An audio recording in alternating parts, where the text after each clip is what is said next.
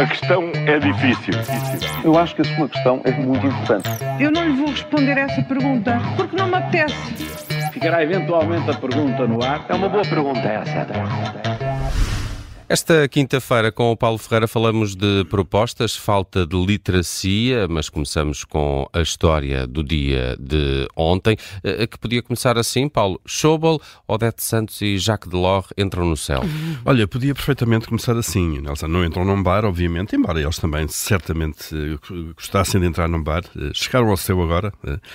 E que dia, de facto, foi o, dia de ontem. É Dois políticos, uhum. não é, que ajudaram a fazer da Europa o que ela é hoje, para o bem ou para o mal, um, e uma política ex-deputada, portuguesa, claro, das mais combativas eh, na defesa do que sempre defendeu.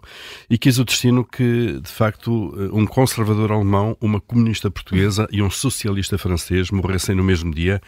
Foi ontem e podemos imaginar que uma conversa entre os três daria um quadro muito impressivo da Europa que tivemos nas últimas décadas e das forças ideológicas que a moldaram. Olha, que descansem todos em paz. É isso mesmo. Hum, e Paulo, será que estamos a pagar o custo da falta de literacia em saúde?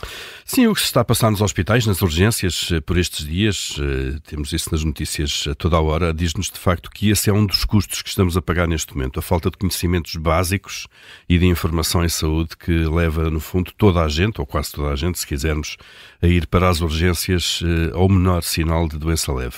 Os médicos não se têm cansado de repetir, nas últimas horas, de repetir isso e de apelar a que não vão às urgências quando se tem apenas, eh, digamos, sintomas normais eh, de uma gripe eh, e, portanto, este é um dos custos que estamos a pagar. O outro custo é o da nossa desorganização, obviamente, e falta de estruturas de atendimento, para além das urgências que funcionem com prontidão e também dos cuidados preventivos de saúde, como a falta de médicos de família.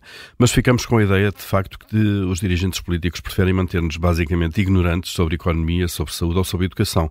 Bom, assim ao menos vamos sendo mais fáceis de governar, não é? Ora, é essa. Quando é que os partidos, Paulo, começam a apresentar as propostas concretas que defendem para o país? Ainda não as ouvimos?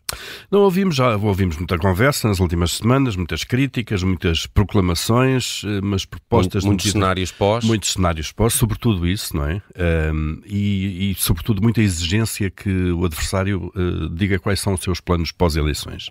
Mas propostas de medidas concretas, bem definidas, uh, com os custos calculados, não há sequer sombras disso.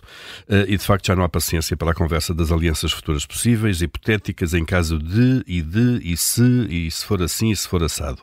Uh, e o PSD, e o Chega, e o PS, e o Bloco de Esquerda, e o PCP, como é que se vão organizar e como vão governar. Bom, a culpa, diga-se, não, não é apenas dos políticos, também é dos jornalistas que todos os dias lhes fazem as mesmas perguntas pela enésima vez, para ouvirem pela enésima vez também a mesma forma dos políticos têm, já encontraram de fugir a elas. Sobre isto já não há paciência. A questão é difícil. Eu acho que a sua questão é muito importante. Eu não lhe vou responder essa pergunta porque não me apetece. Ficará eventualmente a pergunta no ar. É uma boa pergunta essa.